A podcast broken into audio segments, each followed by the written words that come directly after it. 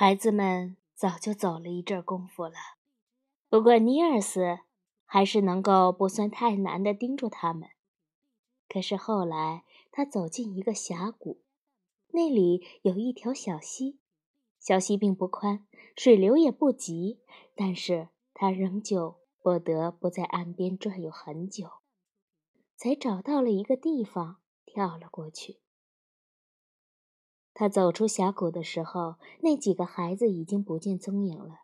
不过，他还是能够在一条小路上看见他们的脚印。那几行脚印是朝向森林走去的。于是，他就继续向前追赶。不久，他走到一个十字路口，孩子们大概是在这里分手，各奔东西的，因为两个方向都有脚印。这一下使小人觉得事情毫无指望了。可是就在这时候，小人在一个长满了灌木丛的小土丘上发现了一小根白色的鹅毛。他明白那是雄鹅扔在路边，告诉他自己被抓走的方向。所以他继续向前走，沿着孩子们的脚印穿过了整个森林。他虽然看不到雄鹅的踪影，但是他很快要迷路的时候。总会有一根小小的白色的鹅毛为他指引方向。小忍放心大胆地跟着那些鹅毛继续追赶下去。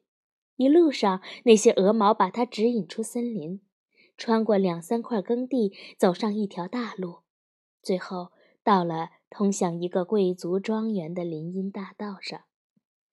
在林荫大道的近处，隐隐约约可以见到红砖砌成的。有不少闪闪发光的装饰的山墙和塔楼，小人一看到眼前那个大庄园，便大致估摸出雄鹅命运垂危了。不消说，那些孩子准是把大鹅带到这个庄园来了，说不定早就被人宰了呢。尼尔斯自言自语地说道。可是他没有得到确凿的消息，毕竟还是不死心。于是更加心急如焚地奔向前去。在林荫大道，他一直没有遇上什么人，这正是他求之不得的。因为像他这副模样，他是唯恐被人看见。他走到了那个庄园，是一座巍峨壮观的老式建筑物，四周平房环绕，中间是一个大城堡，东边是一个非常深长的拱形门道。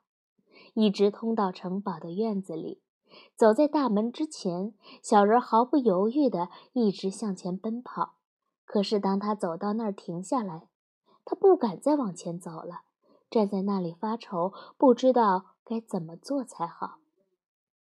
正当尼尔斯手指揪着鼻尖儿在沉思的时候，突然听到身后传来了一阵哒哒的脚步声。他回头一看。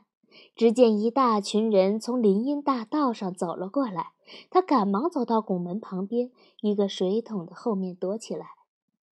原来，那是一所农村贫民中学，有二十来个年轻男生，他们是出门远足来的，有一位数学老师陪伴着他们。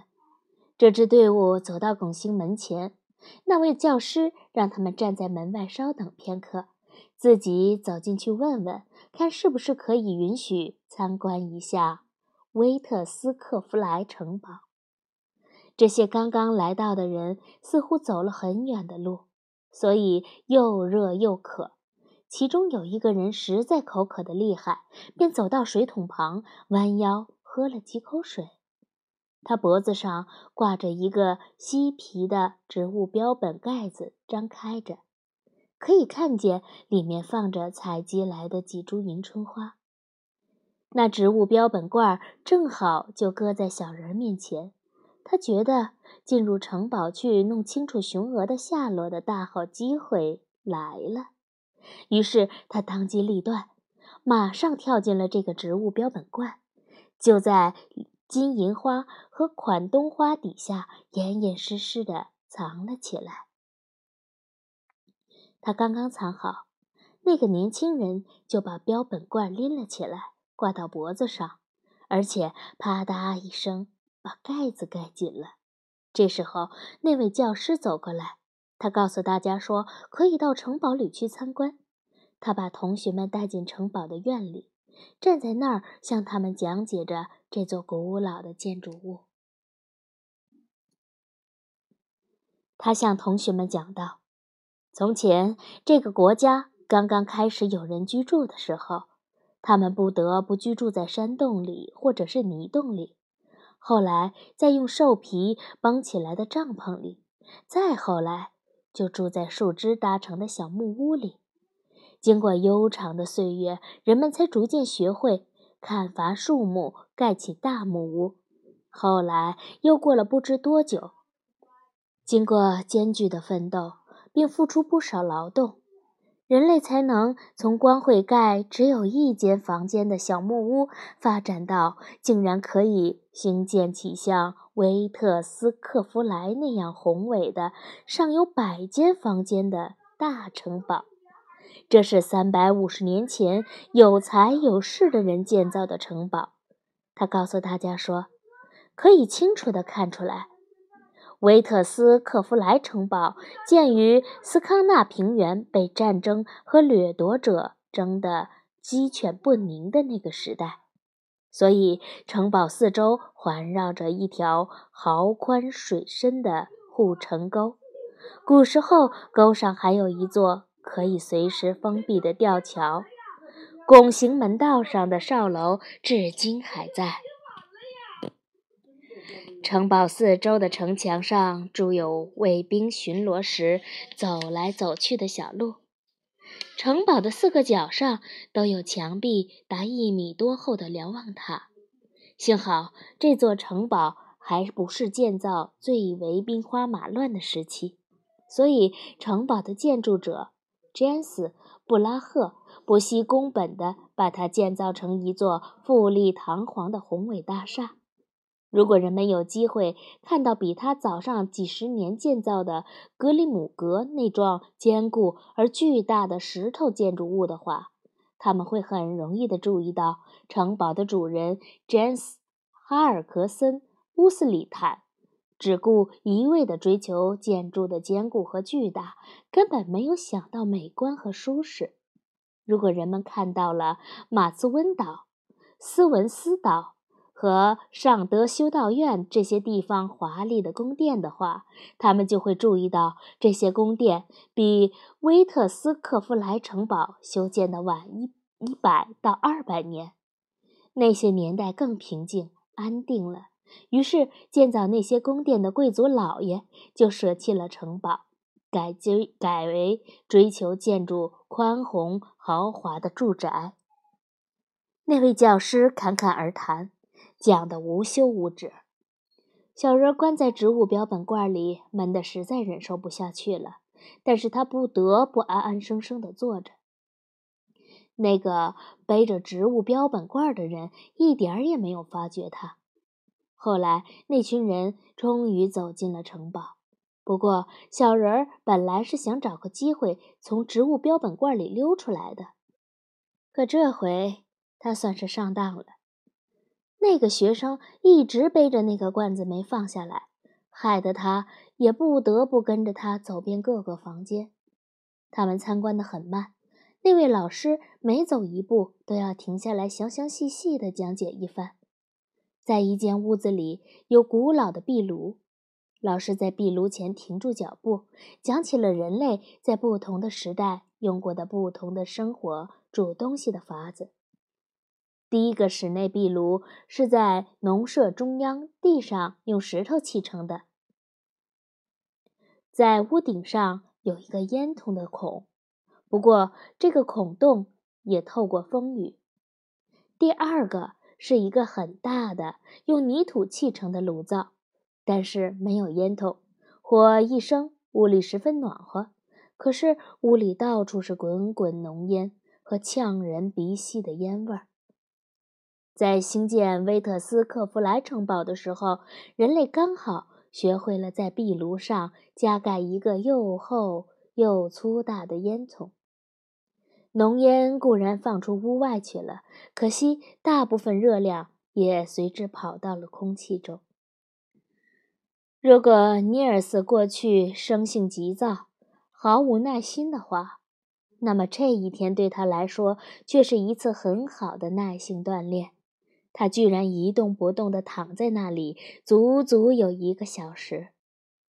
那位教师走进下一个房间之后，就站在一张顶棚很高、四周挂着华丽的床幔的古香古色的大床前。他马上开始介绍古代的床和床架。教师不慌不忙地讲着，他当然不知道有一个可怜的小人儿躺在植物标本罐里，盼望着他赶紧讲完。他走进一间用烫金兽皮挂毯装饰起来的房间，就会滔滔不绝地从人类最初怎样装饰墙壁讲起。当他走进一张旧的褪色的全家合影的照片时，他就讲述节日盛装在各个时期的变化。当他走进那些宴会厅的时候，他就大讲特讲古时候庆祝婚礼的仪式和安葬收敛的仪式。在此之后，他还把曾经在这座城堡里居住过的那许许多多精明强干的男男女女逐一进行了介绍。他谈到了历史悠久的布拉赫家族和古老的纳可夫家族，讲了克里斯田·巴克纳夫怎样在大撤退中把自己的战马让给国王当坐骑。讲到了玛格丽塔·阿西贝亚在嫁给了契尔巴纳可夫之后不久就丧夫寡居，以遗孀的身份治理了整个庄园和整个地区长达三十五年之久。讲到了银行家哈克曼怎样从威特克斯一个出身贫贱的细农家的孩子变成最后那么有钱。他买下了整个庄园，还讲到了以铸造刀剑闻名的谢尔恩家族怎样为斯康纳的农民制造出了一种比较轻便的犁，使他们终于摆脱了那三种公三对公牛来拉也拉不动的旧式木犁。在整个这段时间里，小人躺在那儿一动不动。他过去淘气捣蛋的时候，曾经把爸爸或妈妈偷偷地关在地窖里。那么现在，他自己不得不亲身的领教一下这种难受的滋味了。因为教师讲了个没完没了，一直讲了几个钟头才住口。教师终于从屋里走出来，到了城堡院子里。他在那里又讲起了人类通过世世代代的长期辛勤劳动才学会的制作工具和武器、缝衣服和盖房子，还有制造家具和装饰品。他说：“像威克斯克夫莱这样巍巍雄伟的城堡，是历史进程中一个里程碑。”在这里可以看到人类在三百五十年以前是怎样进步的，进步了到什么地步。至于这以后的人是前进还是倒退，就要见仁见智，各随各便了。可是这段话，那小人却没有来得及听见，因为背着他的那个学生正在这时候口渴了。他悄悄地溜到厨房里去找水喝。当小人来到这里，他就忍不住地朝四方偷看，想知道雄鹅的着落。他开始爬起来，用很大的力气，无意中顶撞了一下植物标本的罐子，盖子张开了。植物标本罐的盖子有时候会自己弹开，所以那个学生也没有太在意，随手把盖子盖上了。可是那个厨娘却问他有没有在标本罐里放了一条蛇。没有，我只是在里面放了几株花草。那个学生莫名其妙地回答：“不对，里面一定有东西爬动。”厨娘一口咬定。那学生就打开盖子，想让他看看是他错了。你不妨自己看看吧。他还没来得及讲下去，那个小人儿不敢再在标本罐里待下去，就纵身一跃，跳到了地板上，一溜烟儿的往门外奔去。那个女仆没有看清地上是什么东西在跑，但是她还是跟着从厨房追了出去。那位教师还站在那里口若悬河的讲着，突然之间，一阵高声呼喊打断了他：“抓住他！抓住他！”厨房里跑出来的那些人高喊，那些年轻人也纷纷转身去追赶那个比老鼠窜得还快的小人儿。他们想在大门口截住他，可是并没有堵住，因为想要抓到一个那么小的玩意儿，倒也不是一件轻松容易的事儿。小人终于摆脱了身后的人，跑到了露天之下。尼尔斯没有敢从那条宽阔的林荫大道的方向跑去，而是一转身朝另一个方向跑了。他奔跑着穿过花园，进入后院。那些人一直高声大叫、大笑着追赶他。这个小人用尽力气奔跑着，好几次总算化险为夷，侥幸而逃了。但是看样子，似乎迟早都要给人抓住。当他跑过一幢故宫住的小屋时，他猛听到一只鹅在那里呼叫。他低头一看，看见台阶上有一根白色的鹅毛。啊，原来就在这儿，雄鹅在这里，真是踏破铁鞋无觅处。他早先白费了功夫，走错了路，这时候已经顾不得后面追赶的那些女仆和学生了。马上爬上台阶，奔进门廊，可是他再也没有法子往下走去，因为房间是锁的。他听得很分明，雄鹅在里面哀哀啼叫着呻吟。但是他却打不开门，而后面那些人却追得越来越近了。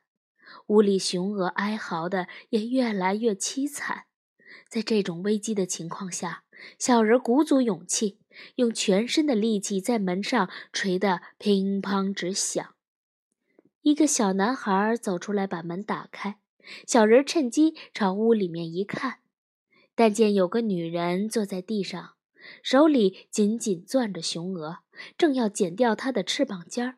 雄鹅是他孩子找回来的，他没有什么恶意，只不过想把雄鹅的翅膀尖剪短，使它没有办法再飞走，这样就可以把它留在家里来喂养。雄鹅其实没有遭到更大的不幸，但是不断的拼命哀叫着。幸亏那个女人动作慢，还没有真正下剪子。在门被打开，小人站在门槛上，只有两根长羽毛被剪了下来。像这样一副样子，那个女人过去从来没有见过。她吓了一跳，心想：准保是小精灵显灵了。他吓得手一松，剪刀掉到了地上。